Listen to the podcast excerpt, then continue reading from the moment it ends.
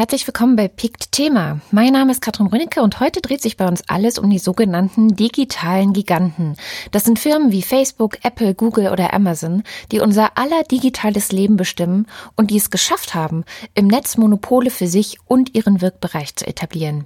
Die Frage ist, ist das ein Problem? Und wenn ja, wer kann denn die digitalen Giganten dann zügeln oder gar stoppen? Um diese Frage zu diskutieren, sind wir diesmal in die Kulturkantine im Prenzlauer Berg gegangen und haben die drei Gäste der Sendung an einen Tisch gesetzt. Denn zum ersten Mal haben wir einen Pict-Salon mit Diskussion und Live-Podcast ausprobiert. Das war ziemlich super, weil die Gäste auch richtig miteinander streiten konnten und weil aus dem Publikum am Ende auch noch ein paar spannende Fragen in die Runde gebracht wurden. Viel Spaß also mit unserer ersten Live-Diskussion, die wir am 28. Februar in der Kulturkantine in Berlin aufgezeichnet haben. Herzlich willkommen zum PICT Salon und gleichzeitigem Live-Podcast. Wir haben uns ja kein ganz so kleines Thema ausgesucht für diese Diskussion heute. Es geht um die digitalen Giganten und wer sie stoppen kann. Wer von euch im Publikum ist heute mit Google Maps hier angekommen? Einmal bitte, hm. hm. 75 Prozent. Und wer ist über Facebook auf diese Veranstaltung aufmerksam geworden? Okay. Und wer hat in den letzten sieben Tagen bei Amazon irgendwas bestellt? Also es soll heute um genau solche Unternehmen gehen, diese Unternehmen, solche Unternehmen. Wer stoppt die digitalen Giganten? Und die Frage möchte ich diskutieren mit Anke Domscheit-Berg. Sie ist inzwischen Bundestagsabgeordnete für die Linkspartei und aber auch sonst langjährige Netzaktivistin, kann man sagen, sitzt auch im Ausschuss, wie heißt der, digitale Agenda? Bin im Ausschuss digitale Agenda als ordentliches Mitglied und als stellvertretendes Mitglied im Ausschuss für Bildung, Forschung und Technik folgen und im Ausschuss für Verkehr und digitale Infrastruktur. Hallo Anke. Dann sozusagen von der anderen Seite des politischen Spektrums, sage ich jetzt mal, ist Thomas Jarzombeck da. Er ist Sprecher der CDU-CSU-Bundestagsfraktion, ähm, auch für Digitales, ist auch im Ausschuss für digitale Agenda. Sozusagen. Und dann haben wir noch einen Vertreter der Nichtregierungsorganisation, nicht parlamentarische Organisation, sondern Zivilgesellschaft. Das ist Walter Palmitzhofer von der Open Knowledge Foundation.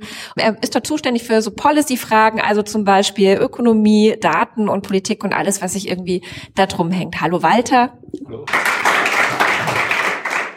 Unsere Frage ist ja schon so ein bisschen voraussetzungsvoll. Wer stoppt eigentlich die digitalen Giganten? Das war der Titel eines Picks im Kanal Technologie und Gesellschaft auf pick.de von Jörn Klare. Der hatte einen Artikel gepickt, der in der Süddeutschen Zeitung erschienen war, wo einfach zwei Journalisten sich mal auf die Suche gemacht haben, wie ist eigentlich die Lage im Internet gerade? Was passiert eigentlich gerade? Was für Monopole entwickeln sich gerade? Und wie stark sind, wir hatten sie ja gerade Facebook, Google, Amazon, aber auch zum Beispiel Apple. Und sie haben so ein paar Zahlen zusammengetragen, die ich mal mitgebracht habe. Also zum Beispiel, Amazon kontrolliert in den USA 65 Prozent des Online-Buchhandels. Google kontrolliert 90 Prozent des Suchmaschinenmarktes und Facebook 75 Prozent der mobilen Kommunikationsdienste. Google und Facebook zusammen kassieren 90 Prozent der digitalen Werbeerlöse. Apple könnte allein mit seinen Barreserven, also das, was sie in Bar haben, die Unternehmen Siemens, Bayer und Volkswagen aufkaufen. Was sowieso gang und gäbe ist in diesen Medien, ist, dass lästige Mitbewerber oder Wettbewerber wie so kleine Startups, die irgendwas starten, äh, in der Regel einfach aufgekauft werden von den Riesen. Das heißt, wir haben eine sehr starke Monopolbildung. Und die Autorinnen des Artikels haben eigentlich eine ziemlich bittere, düstere, resignierte Bilanz gezogen. Also Sie haben gesagt, Politik, Konsumentinnen und äh, Wettbewerbsbehörden sind ohnmächtig. Ob das so ist, wäre meine erste Frage. Herr Jarzumbeck, fühlen Sie sich ohnmächtig? Wir fühlen uns überhaupt nicht ohnmächtig, denn ähm, ich glaube, dass es eine Konzentration auf starke Marken gegeben hat. Das ist nichts Neues. Als ich groß geworden bin, da gab es im Wesentlichen dann auch irgendwann nur MTV, dann gab es Viva, das waren aber auch nur zwei Auswahlmöglichkeiten. Und auch wenn man überlegt hat, wo geht man einkaufen, war es noch sehr überschaubar. Wer Elektronik haben wollte, der musste zu Saturn gehen, was anderes gab es gar nicht. Also insofern ist es nicht so gewesen, dass die Welt immer total pluralistisch und nur von Mittelstand geprägt war. Aber es ist natürlich für uns die Herausforderung, als ein Land, wo wir halt sehr stark darin sind, Dinge zu produzieren, wie denn diese im Produktionsbereich vielen mittelständischen Unternehmen, wenn die Digitalisierung denn da ansetzt, wie es denen denn dann geht und wie die überleben können. Und deshalb sprechen ja viele auch davon, das nächste halt eben das Internet der Gegenstände, der Maschinen sein wird und nicht mehr das Konsumenteninternet, wo halt eben mit Sensoren sehr viel Daten generiert werden können, Algorithmen sehr viele Entscheidungen treffen müssen, Geschäftsmodelle umgekrempelt werden. Und ich glaube, das ist der wesentliche Punkt, um einzusteigen und das tun wir auch, um diese Firmen halt zu ertüchtigen für die Digitalisierung.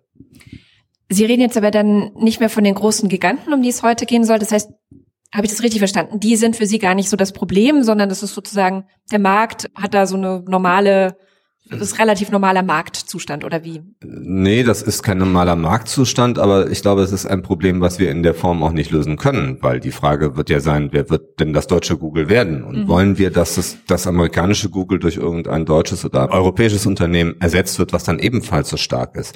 Es scheint so zu sein, dass diese Tendenz, dass halt eben die Großen richtig groß werden, in der Internetökonomie noch viel ausgeprägter ist, als das halt eben in der alten Wirtschaft der Fall gewesen ist. Ja. An einigen Beispielen vorhin beschrieben, früher gab es auch relativ wenige große, aber heute ist es natürlich noch extremer, noch weltumspannender. Aber ähm, ich glaube, der politische Hebel, und das war ja der Teil der Frage, was tun wir denn jetzt? Der politische mhm. Hebel ist eher, dass wir gucken müssen, den Mittelstand, den es nie im Konsumentenbereich so stark gab, sondern eher im produzierenden Bereich, dass dieser Mittelstand Perspektive bekommt und eben auch in, in der Internet-Ära erfolgreich ist. Anke, du siehst das anders.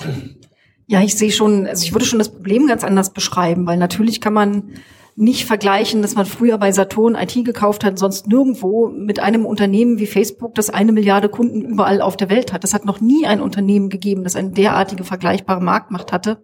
Und der Umstand, dass diese digitalen Unternehmen ja auch ganz viele Subunternehmen haben, die dann auch irgendwie dazugehören, also bei Facebook, WhatsApp und bei Google, YouTube und so weiter, gibt es diesen Unternehmen die Möglichkeit, wirklich absolut vollständige Profile über gigantische Mengen von Individuen zu haben. Die wissen am Ende mehr als wir über uns und können auch Dinge vorhersagen, die wir selber noch gar nicht wissen. Also inzwischen weiß eine Suchmaschine wie Bing schon früher als ein Mensch, wie hoch die Wahrscheinlichkeit ist, dass man Leberkrebs kriegt. Und das finde ich halt schon irgendwie naja, also man kann das nicht vergleichen mit einer Welt von früher, in der es auch Monopole gab. Und vor vielen Jahren, als ich in England mal internationale Betriebswirtschaft studiert habe, hat man uns noch beigebracht, Monopole sind nicht gut für die Welt.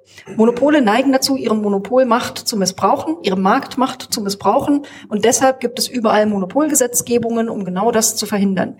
Diese Gesetze gibt es immer noch, sie werden aber nur auf analoge Monopole angewendet. es fehlt uns im Moment das regulatorische Konstrukt, das auch in der virtuellen Welt bei digitalen Konzernen zu tun. Das heißt aber nicht, dass das prinzipiell nicht geht. Dass man gar nichts machen kann, stimmt nicht. Und man kann darüber hinaus auch jenseits des faktischen Zerschlagens von einem Unternehmen in seine Einzelteile oder des Aufspaltens von Töchtern mindestens, kann man auch auf technischem Wege regulieren und Änderungen schaffen. Wir haben ja vor allem solche Dinge wie den Netzwerkeffekt, der verhindert, dass Menschen zu anderen sozialen Netzen abwandern, weil sie sagen, was soll ich denn, weiß ich, bei Mastodon, wenn da ein Hansel ist und alle anderen Nachbarn, Freunde, Schulkameraden sind halt nach wie vor bei Facebook. Das ist ja so ein Lock-in, das mich fesselt an dieses eine Unternehmen.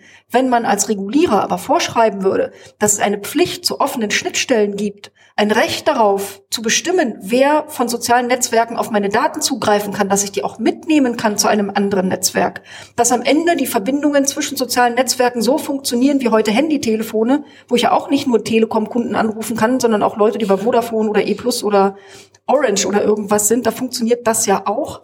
Das ist natürlich weniger komplex, aber man kann es ja trotzdem lösen. Also das technisch vorzugeben und damit den Kleinen, den Alternativen, den Start-ups eine Chance zu geben. Und ich kann mich dann mit einem Posting gleichzeitig vernetzen mit Leuten auf Facebook, mit Leuten auf Mastodon, mit Leuten auf 20 anderen sozialen Netzen. Das würde die Marktmacht auch brechen helfen. Und am Ende, letzter Satz, hängt es natürlich auch ein bisschen von uns selber ab. Also WhatsApp zu benutzen ist für meinen Sohn schon mit 14 war er dann der Letzte, der in der Klasse auch WhatsApp nutzte, weil er sagte, der soziale Preis zu zahlen ist für ihn zu hoch. Er kriegt nicht mit, wann die Schule ausfällt, er kriegt die Fragen der Klausur nicht mit, er kriegt nicht mit, wann die Party machen. Er macht da jetzt mit, auch wenn er es eigentlich doof findet. Es gibt aber Bereiche, wo es Alternativen gibt. Man muss nicht mit Google suchen. Man kann auch mit startpage.com suchen. Funktioniert hervorragend. Die speichern nichts und es ist wenigstens ein anderes Unternehmen und nicht auch noch Google. Also wir haben auch eine eigene Verantwortung da, wo es schon Alternativen gibt, die schlicht und verdammt einfach nochmal zu benutzen. Direkte Antwort? Ja, also bei dem Thema Interoperabilität gehe ich mit. Die Datenschutzgrundverordnung sieht das ja auch vor.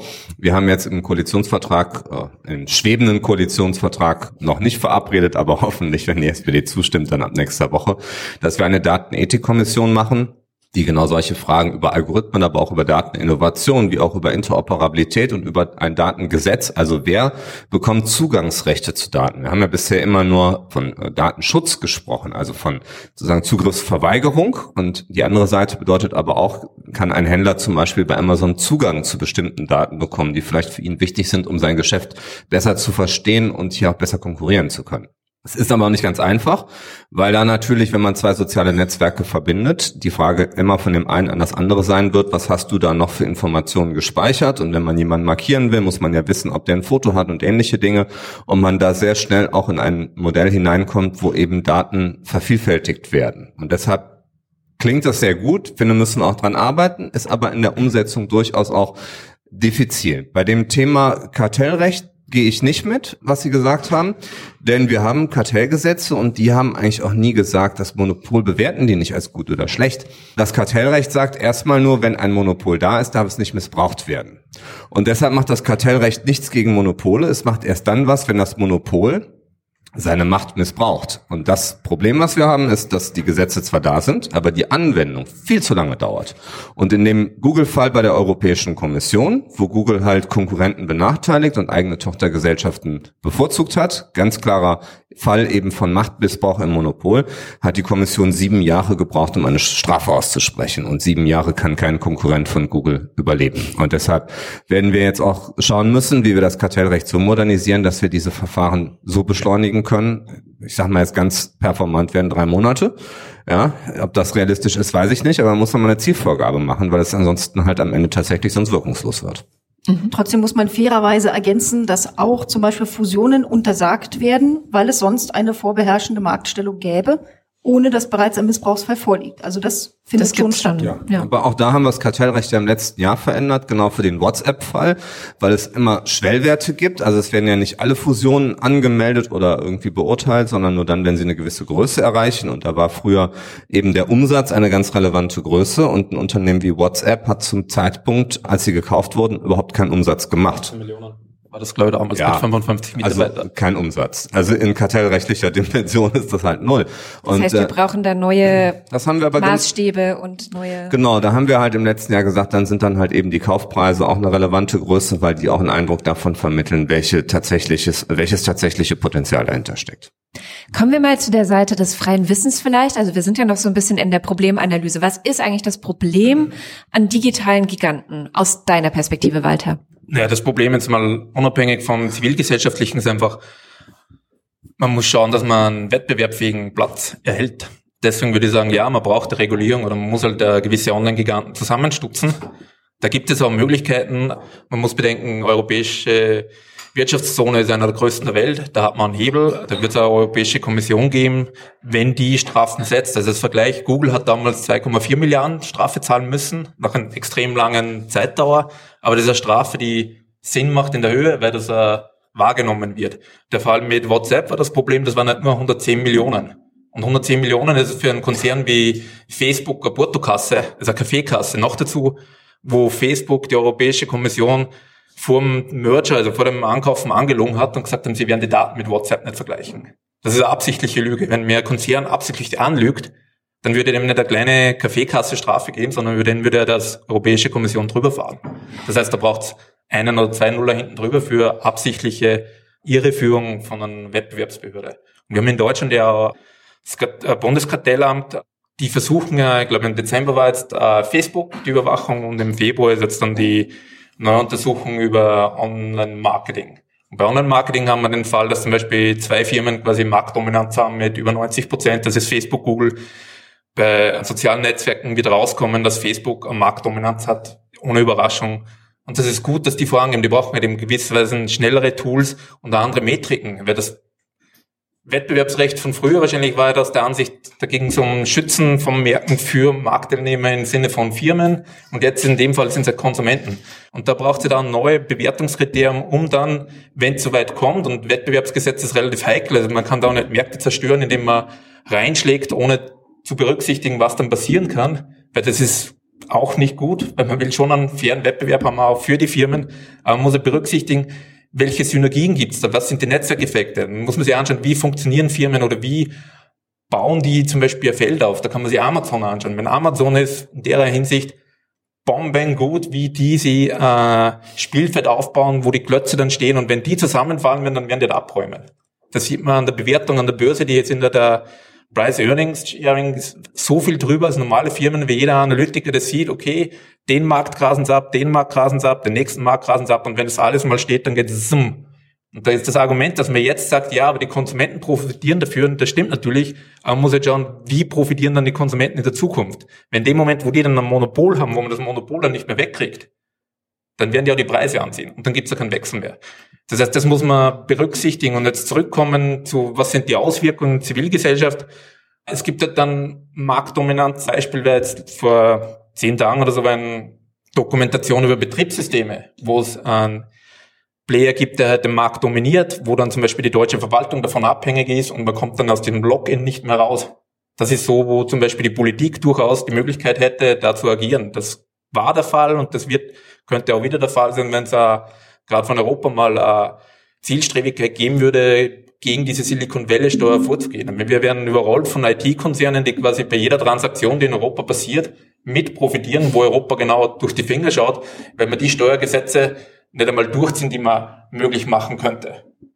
Das meine, die können man auf der Ebene reguliert, dass man einen Wettbewerb hat, dann kann man noch diskutieren, zahlen sie genügend Steuern, weil die Frage ist, wer staltet denn irgendwann mal das Gemeinwohlgut? Und das fließt im Moment ab. Und dann kann man weiterreden. Ich glaube aber nach wie vor, dass der Schlüssel zum Erfolg weniger hier dann am Ende darin liegt, irgendwelche Zusammenschlüsse zu verbieten, denn die meisten dieser Monopole sind ja gar nicht entstanden durch Zusammenschlüsse, sondern tatsächlich durch Wachstum in sich selbst und dann das Aufkaufen von kleineren Units, die mhm. normalerweise dann nie ein Problem wären.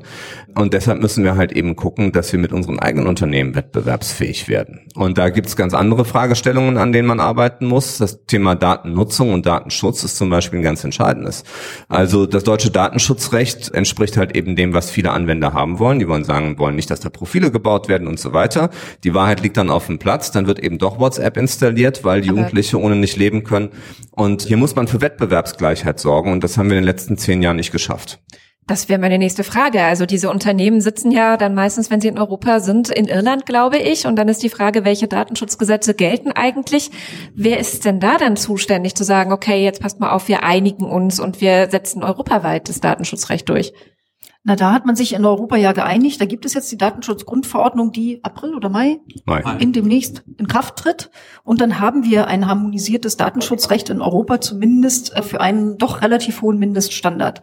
Was aber ein ungelöstes Problem ist, ist im Moment tatsächlich das Thema Steuerzahlen. Weil bis jetzt war es so, dass man Gewinne besteuert hat und ein physisches Unternehmen, quasi so ein Autoindustrie oder was, die sitzt halt irgendwo, produziert an der Stelle irgendwas da fallen dann am Ende Gewinne an und die werden besteuert. Beim digitalen Unternehmen ist es aber so, dass es überall sitzen kann und dann sucht es sich natürlich die besten Steueroasen der Welt aus, liefert digital Produkte und Dienstleistungen in Anführungszeichen aber überall hin auf die Welt und rechnet sich durch äußerst komplizierte, weltumspannende Konstrukte so arm, dass am Ende ein Gewinn von entweder null rauskommt oder aber für digitale Unternehmen, ich gucke das gerade mal ab, einen durchschnittlichen Steuersatz von neun Prozent. Also das ist ja was, da würden wir so als gewöhnlicher Bürger von träumen. Neun Prozent wäre echt nicht schlecht.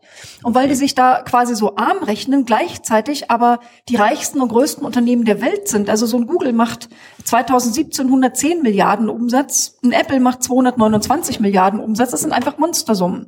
Und deswegen gibt es jetzt eine Initiative auch in Europa, dass man nicht, also auch da wieder das Kriterium verändert und nicht mehr die Gewinne besteuert, weil das offensichtlich nicht funktioniert, sondern dass man den Umsatz besteuert und dass man dann nicht mehr sagt, der Umsatz ist nur da, wo der Sitz ist des Unternehmens, sondern der Umsatz, Umsatz ist da, wo die User sich befinden. Also wo wir alle sitzen, das wäre dann in Deutschland. Und dann könnte man, wenn man zum Beispiel sagt, weiß ich, bei Umsatz kannst du andere Steuersätze nehmen, nimmst du vielleicht so zwischen ein und drei Prozent oder vier Prozent vom Umsatz, da kommt schon richtig Holz rum. Das sind Milliarden, die man in Europa diesen Unternehmen dann wegnehmen könnte und die man für sinnvolle Sachen, auch im Sinne der sozialen Gerechtigkeit, für Infrastruktur, Investitionen und was man so alles braucht, einsetzen kann. Ja, wir haben jetzt die Datenschutzgrundverordnung, die gilt irgendwann ab Ende Mai.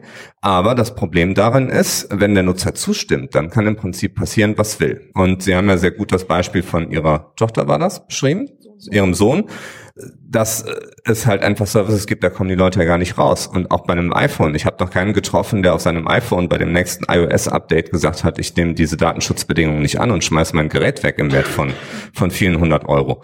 Und deshalb ist das Problem, dass es halt eben vier, fünf Unternehmen gibt, die kriegen immer dieses Opt-in. Die kriegen es immer und unbedingt. Und alle anderen tun sich sehr, sehr, sehr schwer. Und gar nicht weit weg von hier gab es ja mal einen deutschen Konkurrenten zu Facebook, StudiVZ.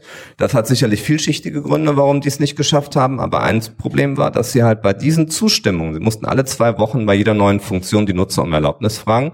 Und mehr als die Hälfte hat gesagt nein. Und die gleichen Benutzer haben ein halbes Jahr später gesagt, Facebook ist doch viel cooler. Guck mal, was die mir alles für tolle Dinge vorschlagen. Und das ist eben dieser Widerspruch in dem Ganzen. Aber wir haben mit diesem Gesetz, mit der Datenschutzgrundverordnung, meines Erachtens nach das Problem eher verschärft als verbessert, weil die Abhängigkeit noch steigt. Und jetzt kommt noch die E-Privacy-Verordnung, die gerade in Europa verhandelt wird.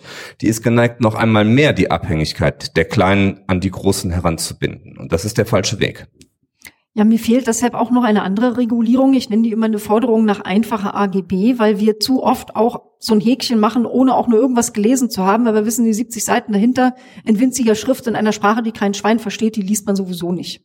Also man müsste, wie bei Medikamenten, Beipackzetteln standardisiert vorschreiben, was da drin zu stehen hat, was das dann bedeutet. Und dann kann ich nämlich auch mich entscheiden dafür, dass ich das nicht möchte und teile mit Facebook zwingend vorgegeben, wirklich nur noch die Daten, die für den Betrieb und die Benutzung von Facebook auch wirklich erforderlich sind. Das ist eine Regulierung, die kann man machen, die würde gigantisch was verändern, weil sie natürlich ins Herz des Geschäftsmodells trifft, weil dann das mit den Daten verkaufen und Marketing und so deutlich schwieriger wird. Aber davor darf man halt keinen Schiss haben. Europa ist immerhin ein Wirtschaftsraum von einer halben Milliarde Menschen. Europa kann sowas machen und ich würde das langsam auch erwarten, dass das mal passiert. Ganz kurz wieder, es wird aber ein schönes Streitgespräch eigentlich, weil die Dinge werden ja auch alle diskutiert. Klingt alles total gut, wäre ich jetzt auch erstmal sofort dafür. Das Problem mit den AGBs besteht darin, dass man in Deutschland Vertragsfreiheit hat. Und man kann halt mit jedem verabreden, was man will. Und die Frage, ob man so eine Kurzzusammenfassung der AGBs nach vorne stellt, wirft halt immer das Problem auf, so sagen uns das die Juristen, dass aber am Ende ja die Langfassung das Vertragswerk ist. Und kein Nutzer und kein Kunde kann einen Anspruch ableiten auf Dinge, die vielleicht in der Kurzzusammenfassung nicht drinstehen, die aber aber zum Tragen kommen, wenn es wirklich zur Auseinandersetzung kommt. Das Modell 2 war, verbiete ich diese Kontrahierung, also nach dem Motto, du musst mir deine Daten geben, damit du den Service bekommst. Vielleicht werden wir es ja ausprobieren mit der E-Privacy-Verordnung, weil die ja sowas in etwa vorsieht. Ich prognostiziere aber, worauf das hinausläuft. Es wird dann halt den schwarz-weißen und den farbigen Service geben. Für diejenigen sagen, ich gebe dir halt eben keine Daten, wird es ein Basis, Basis, Basis, Basis, super, super, super simpel Angebot geben. Dafür gibt es zahlreiche Beispiele in der Vergangenheit und so wird es halt eben am Ende noch laufen. Die Prognose wird schon stimmen mit der Schwarz-Weiß und Farbig, aber es wird wichtig, dass man diese Schwarz-Weiß-Option ermöglicht. In dem Moment, wo man ja sagt, die ganzen Gesetze werden nichts bringen, dann hat man dann einen kompletten Markt, der unreglementiert ist und da sieht man gerade, wo das hinführt. Also das Beispiel mit, ich finde jetzt Facebook nicht so interessant, selber benutzen nicht, äh, weil das relativ langweilig ist, was die gerade machen. Ich meine, die Einzige, was die machen, ist, die ruinieren gerade eine Firma namens Snapchat. Aus allen Ecken, wo sie jede Möglichkeit hernehmen, die zu zerstören, weil eventueller Konkurrenz ist. Das heißt, wenn man eine Firma wie Snapchat nicht verteidigen kann aufgrund von dem, dass man Facebook in die Schranken weist, dann hat man auch nie ein Spielfeld. Und Snapchat ist nicht die kleine Startup-Bude von nebenan, sondern hat eine relativ hohe Milliardenbewertung. Und das passiert halt laufend. Das heißt, diese Möglichkeit, dass man überhaupt einen Wettbewerb hat, um die muss man sich mal kümmern. Die Steuersache ist was anderes. Da war die Frage, woran hapert's das? Ja, das sind wahrscheinlich die Bevölkerung, die Politiker wählen, die dann sagen, das kann man regeln. Ich meine, wir diskutieren in Europa seit Jahrzehnten. Wir haben ja bei der Europäischen Kommission jemanden, der aus einem Land, Luxemburg, die Steuerlöcher aufgemacht haben. Wir haben wahrscheinlich zehn Länder in Europa, die selber jeweils ein Steuerloch haben. Ich komme aus Österreich, wir haben Steuerlöcher für die Deutschen. Aber so ist halt die Realität. Das heißt, das muss man angehen. Und dann kann ich mal sagen, die, die, die Kleinigkeit, ja, vielleicht muss dann der mehr Umsatzsteuer oder Mehrwertsteuer auf Werbung bei Facebook zahlen. Wir reden da zwischen 50 und 70 Milliarden im Jahr, was die durch die Finger flutscht. Und wir reden nicht über 9 Prozent, was die durchschnittlich Steuern zahlen, weil das sind die 9 Prozent, die die in Amerika dann zahlen, sondern wir reden teilweise unter 2 Prozent, die in Europa zahlen, für das, dass sie hier Services anbieten. Und dann weiß ich nicht, ich meine, fehlen mir halt die Worte, was ich dazu sagen soll. Ich kann nicht nur sagen, ich finde, das ist ein suboptimales Ergebnis, was Europa da abliefert. Und da muss man halt reinfahren. Wenn, wenn du einen Milliardenkonzern mit einem Strafsystem anrückst, was einen deutschen Mittelständler das Leben erschweren würde, dann ist das eine. Wir leben in einer Welt, wo die Firmen, so wie Amazon, nicht mehr dran agieren, dass sie da organisches, jährliches Wachstum haben mit normalem Geld, sondern die fahren quasi ein VC, also Venture Capital Approach, auf einem Niveau, wo sie pro Jahr Märkte einreißen. Wenn die konkurrieren auf einmal nichts mit Netflix. Die blasen in einem Jahr fünf Milliarden in Filmproduktion rein. Alle anderen außer Netflix in Amerika haben weniger dafür übrig. Die dominieren zehn Vektoren. Und in einer Skala, die halt nicht aufscheinbar ist. Aber wenn die Steine zusammenfahren, dann sind das so Mini-Marktanteile, wo sie rauswachsen. Und das sind die Regulierungen, wo man reinschauen muss. Und dann braucht es ja da eine aggressive Gegenstrategie. Und Uber zum Beispiel, wenn die in Berlin ein bisschen Strafe zahlen, juckt das keinen in San Francisco. Ich bin ja auch kein Fan von all diesen ganzen Geschichten, ja. Aber unterm Strich muss man natürlich schon sagen, also es gibt erstmal eine, eine, eine wirtschaftliche Freiheit. Und wenn ein Unternehmen sagt, wir produzieren jetzt Filme, dann produzieren sie Filme. Das, und ich gebe zu, ich habe mir die neue Pastewka-Folge angeguckt bei Amazon und ich finde, die produzieren manche Dinge besser als viele Fernsehsender bei uns. Da frage das ich ist mich, nicht der Punkt. Da frage ich mich eigentlich, warum das dann Amazon machen muss und äh, im öffentlichen Fernsehen so wenig, so wenige Eigenproduktionen noch stattfinden. Ja. So und die, den Uber haben wir ja schon ziemlich den Garaus gemacht. Also es gibt keinen Uber-Pop oder ähnliche Services mehr. Die Strafen waren offenbar ausreichend, dass dieser Service nie ernsthaft in Betrieb war. Und die amerikanischen Unternehmen sind im Übrigen über ihre Aktienrechtskonstellation auch immer gehalten, sich äh, compliant zu verhalten bin ja pro Wettbewerb. Ich sage, man muss ja die regulieren, damit man überhaupt einen Wettbewerb haben kann. Weil wenn die am Markt sind, so wie es bei Google war, dann verkaufen die natürlich den virtuellen Real Estate für ihre eigenen Services. Und deswegen haben sie ja die Strafe bekommen. Und die radieren natürlich, das ist der Job von jedem Unternehmen, A, möglichst wenig Steuern zu zahlen und B, sämtliche Konkurrenz auszuradieren. Und dass ich mit Amazon meinte, ich habe kein Problem damit, dass sie Filme produzieren. Aber das muss man sich mal vorstellen, mit was für einer Geschwindigkeit die agieren. Die waren Ende der 90er Jahre Buchhändler. Die machen seit fast 15 Jahren keinen Gewinn und schnappen sie einen Markt nach dem anderen. Ich meine, das ist ein Buchhändler, der ein E-Commerce-Händler jetzt ist, der eigene Logistikinfrastruktur dazu hat, der Hardwarehersteller ist, der im Moment äh, zum Beispiel die ganze Voice-Technik dominiert, wo er mittlerweile Facebook, Google und Microsoft überholt hat. Ich finde das bemerkenswert. Ich sage nur, das ist eine Firma, die muss man halt am Radar haben. Und wenn die mal durchstartet, was sie schon tut, wenn sie diese Bausteine reinfallen. Dann kann ich nicht wieder nur fünf Jahre abwarten und sagen, jetzt warte mal, das Nummer eins werden so groß, dass ich dann zuschlagen muss und dann brauche ich noch mal fünf Jahre. Was tut eigentlich zum Beispiel die Regierung, was tut aber auch vielleicht Europa, um kleine Startups zu schützen?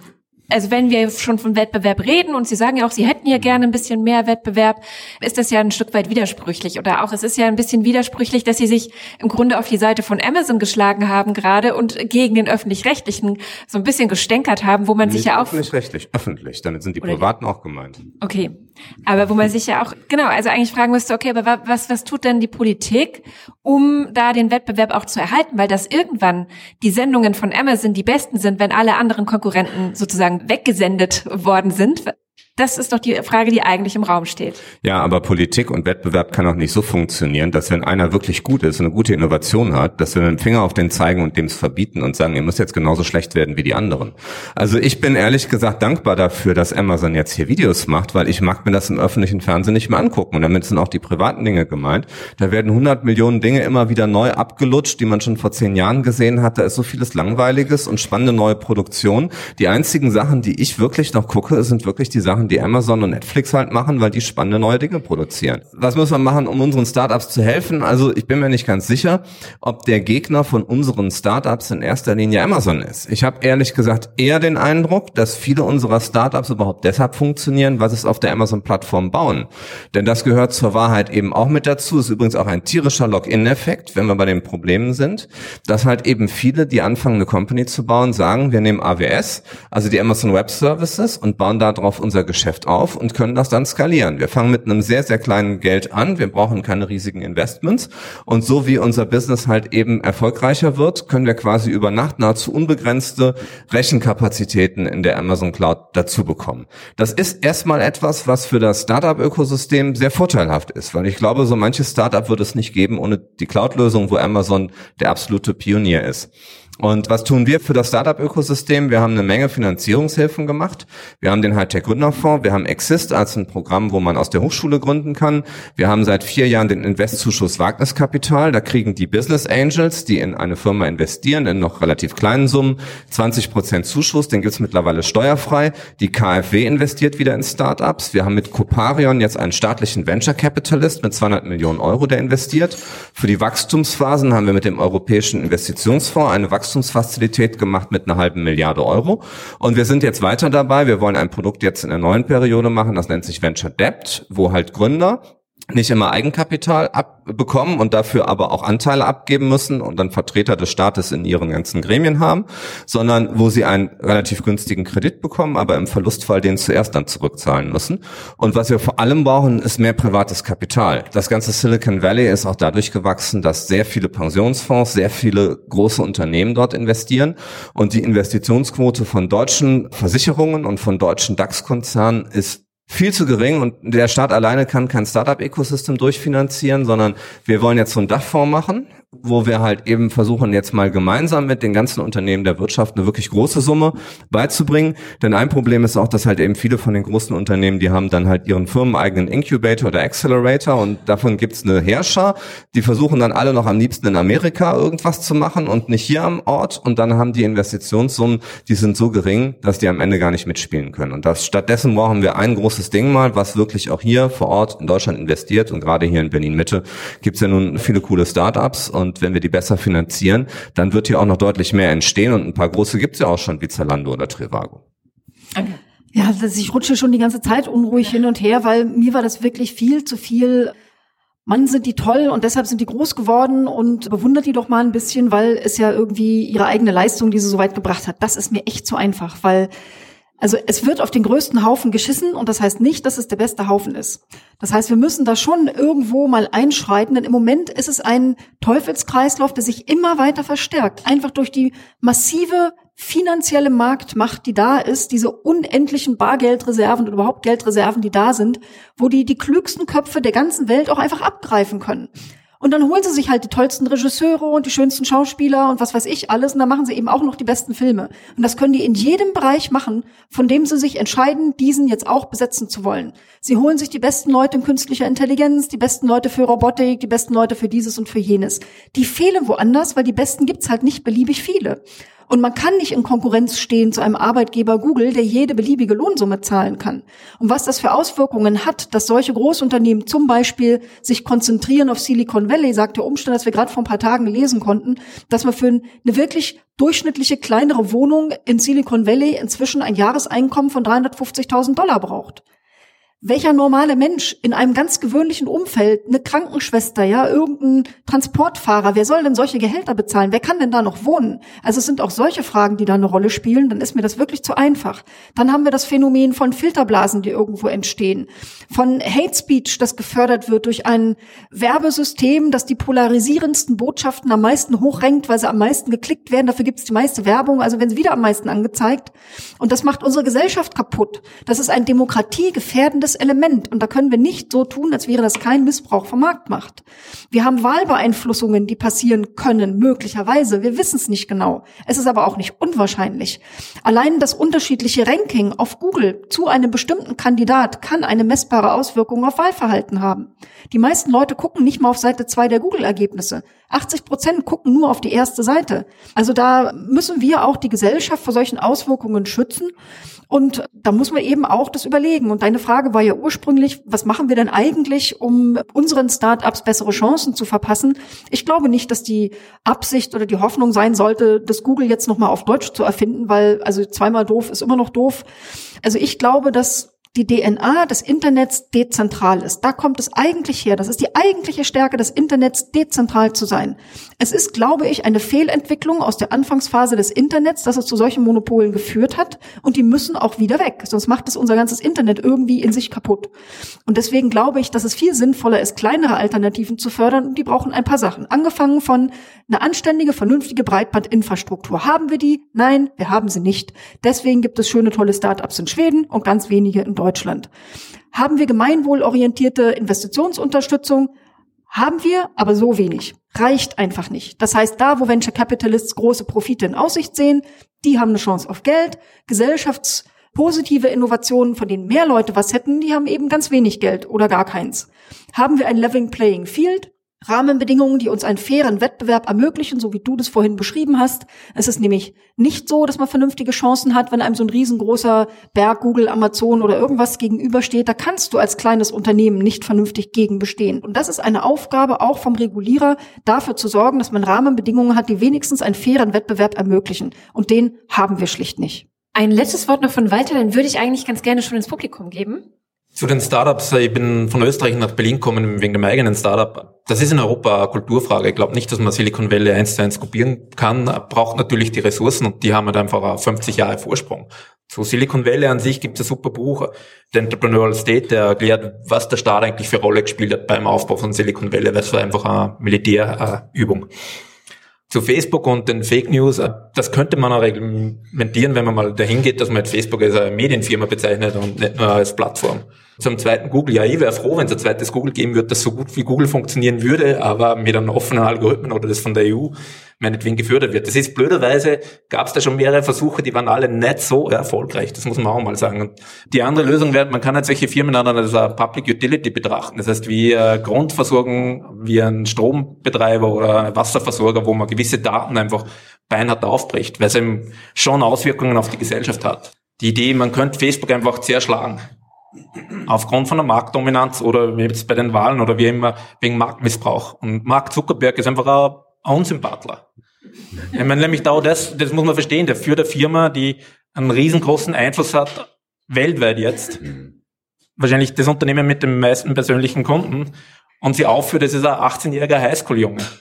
Und keine Verantwortung übernimmt. Und seine ganze Belegschaft, so nett soll immer klingen mit Lean In, sind genau die gleichen Leute, die keine Verantwortung übernehmen. Und das kommt, wenn die Aussagen, die da sind auf dem Zettel, die kommen nicht von mir, das können Sie nachlesen, Financial Times oder Wall Street Journal oder ein Economist. Also diese Marktkonzentration, das ist nicht so, dass da jetzt irgendwelche Öki-Hippies meinen, uh, Facebook ist böse, sondern da denken sie Leute dabei, wieso kann es so weit kommen und was muss man in nächsten Schritten dagegen unternehmen? Man muss nur aufpassen, dass man nicht nur in so ein Top 5 Bashing reinkommt. Das ist natürlich beliebt, weil alle irgendwie diese Firmen natürlich auch suspekt sind und Mark Zuckerberg in der Tat ein Unsympathling ist. Da schließe ich mich sofort an. Was auf Facebook da, das sehe ich übrigens sehr ähnlich. Also ich war heute Mittag bei Algorithm Watch und da ging es um Datenspenden, die gesammelt wurden, um mal zu analysieren, wie eigentlich dieser Google-Algorithmus funktioniert.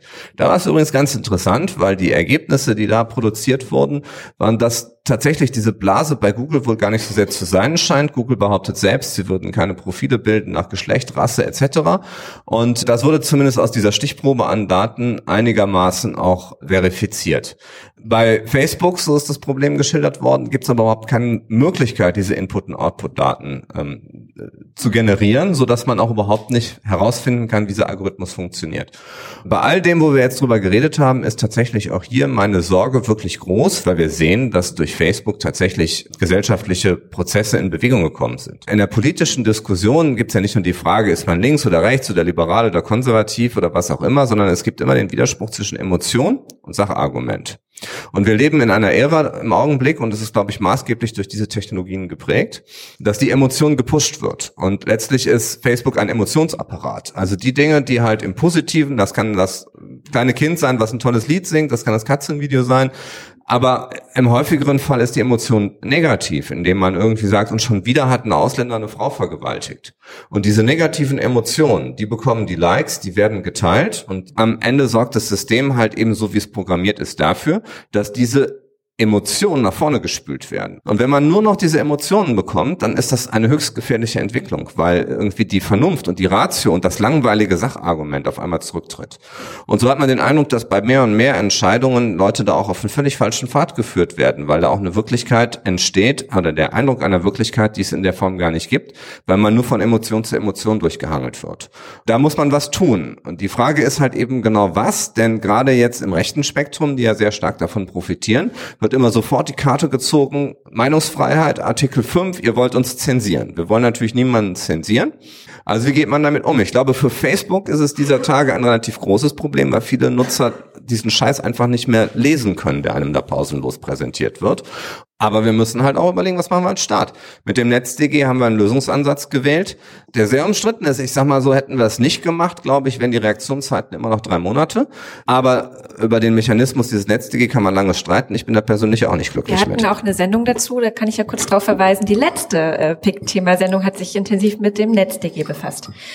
Ich würde sagen, wir machen hier mal so eine Art Strich drunter und geben mal ins Publikum. Und ja, wenn ihr Fragen habt, ja, ist doch eher kurz. Ich würde nochmal diesen Punkt aufgreifen. In USA will Amazon jetzt gerade ein zweites Headquarter aufbauen und es ist ein Wettbewerb von irgendwie acht Städten, die sich jetzt gegenseitig ausschlachten und ein Race to the Bottom machen. Wer kann die besten Bedingungen bieten und wer kann die Steuern noch niedriger senken? Und wie kann man das denn wieder kontrollieren? Die shoppen halt rum, weil jeder weiß, sie brauchen diesen Laden, weil der die Stadt über Jahre massiv positiv beeinflussen wird. Und das geht so weit, dass manche Städte halt dann sagen, sie verzichten auf die Einkommensteuer und Amazon kann dann selber entscheiden, wie es die Einkommensteuer der Mitarbeiter dann verteilt. Das ist die Perversität, wenn man Unternehmen ist, das so gut ist, dass er Marktmacht hat und in dem Sinn hat er Städte-Shopping gehen kann. Wo kriegen sie gratis Grundstücke, wo müssen sie keine Steuern zahlen und so weiter, weil es halt wahrscheinlich die erste One-Trillion-Company weltweit sein wird, es im Moment ausschaut, hat alles abgrasen. Ja, ich finde solche Fälle wie den gerade beschriebenen, für mich wäre das eine Art unlauterer Wettbewerb, weil da hast du auch wieder kein Level Playing Field, denn andere Unternehmen bekommen diese Konditionen nicht, nicht mal ansatzweise. Das heißt, es ist wieder ein Fall von den Reichsten, schmeiße ich es noch hinterher anstatt es irgendwie sinnvoller umzuverteilen. Also das fände ich wäre ein Problem, das man fixen müsste, was allerdings wirklich schwierig ist, weil am Ende sind Städte ja auch in einem derart harten Wettbewerb und kämpfen so um jeden Arbeitsplatz. Also das sind Auswirkungen, die man versucht auf andere Art und Weise auszugleichen. Und im Grunde genommen müsste man dann da bin ich jetzt die Linke, ja, schon eher mal eine systemische Frage stellen und noch, noch viel größere Hebel ansetzen und eben nicht nur da. Ich glaube, worauf wir uns einigen können, ist, national erreichen wir gar nichts. So, weil wir können uns den Spaß machen, Zerschlagung. Dann nehmen wir einfach nur das Beispiel von äh, Standard Oil. Das wurde ja verboten dann durch das Kartellrecht, was zum ersten wirklichen multinationalen, also globalen Konzern geführt hat, wo der eine dem anderen gehört hat und quasi immer noch derselbe die gesamte Wertschöpfungskette beherrscht hat.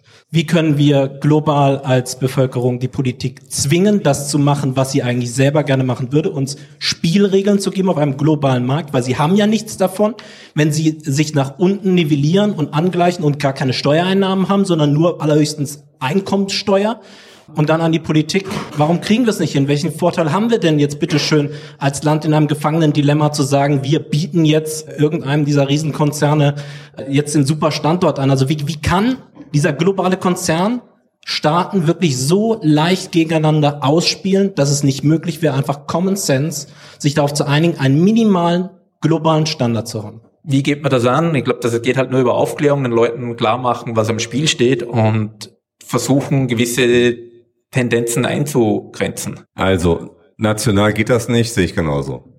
Geht's mit Europa? Weiß ich nicht. Europa ist irgendwie in between, ja, ist irgendwie kein Staat und äh, ist auch nicht nur ein loser Zusammenschluss, sondern irgendwas in der Mitte.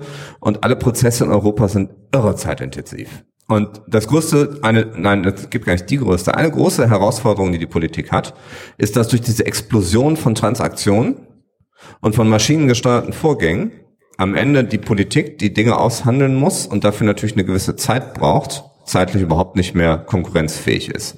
Und deshalb brauchen wir ein Speed-up, also ein Wettbewerbsrecht. Sieben Jahre, geht, das geht halt nicht. 18 Monate, das geht auch nicht. Das sind die Unternehmen, die es betrifft, alle weg. Das heißt, wir haben viele Instrumente schon, aber wir müssen sie halt beschleunigen, wir müssen sie durchsetzen und wir müssen einen globalen Markt finden, den wir das machen können. Ja, wie schafft man jetzt Mindeststandards, damit es mit dem Wettbewerb global irgendwie die Firmen nicht überall hin erpressen können. Das ist eine schwierige Frage, auf die es keine Antwort gibt, wo aber immerhin in Europa wir schon so auf kleinem Level Gespräche führen, dass, dass wir darüber reden und wir sind noch weit davon entfernt, das umzusetzen, inwieweit wir Sozialstandards haben, die wenigstens innerhalb Europa ähnlich sind. Und ich glaube auf globaler Ebene, dass wir da nicht mehr diesen krassen Wettbewerb haben, wer unterbietet wen, das hinzukriegen. Also ich bin eine ausgesprochene Optimistin. Ich glaube auch, dass man Monopole zerschlagen kann und sollte, wenn man das will. Ähm, aber ob wir das hinkriegen, das glaube selbst ich nicht. Vielen, vielen Dank, lieber Anke, lieber Thomas, lieber Walter. Ich bin ein bisschen deprimiert, weil ich nicht das Gefühl habe, dass wir tatsächlich eine Lösung haben, weil wir eben immer wieder ins nationale Klein-Klein kommen, was natürlich auch unser einziger Hebel oft ist und eigentlich eine globale Lösung offenbar bräuchten, wo wir keinen Hebel haben. Wir, wir einigen uns darauf, dass wir diesen Hebel finden müssen als Menschheit. Und falls euch irgendwas ähm, dazu einfällt, dann wäre ich sehr dankbar, das in die Kommentare reinzuschreiben, weil vielleicht schaffen wir es ja mit PICT so ein kleines bisschen die Weltrettung voranzutreiben. So weit würde jetzt nicht gehen.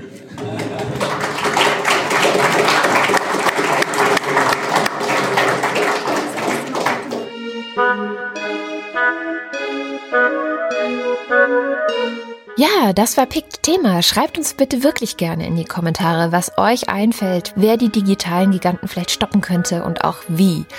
Oder vielleicht nutzt ihr ja auch längst Alternativen, dann wäre es interessant zu wissen, welche das sind. Oder vielleicht findet ihr auch, dass sich das alles schon selbst irgendwie lösen oder regulieren wird. Wie auch immer, gebt euren Senf auf podcast.pick.de ab und vergesst natürlich nicht, wie immer, uns bei iTunes ein paar Sternchen und eine nette Bewertung zu hinterlassen. Das hilft nämlich anderen dabei, diesen Podcast zu finden. Wir hören uns in zwei Wochen wieder. Bis dahin hört doch mal bei meinem Kollegen Florian Scheirer rein. Der hat im Podcast Picked Hintergrund zum ersten Mal auch eine Live-Diskussion eingebaut. Die hat in München stattgefunden mit spannenden Gästen zum Thema Growth Hack Feminism, unter anderem mit Paula Irene Willer und Antje Schrupp. Also hört da rein. Und falls ihr Interesse habt, bei uns im Podcast euer Produkt oder eure Firma zu bewerben, dann schaut vorbei auf podcast.pick.de slash Kooperation. Ich bin Katrin Rönecke, macht's gut.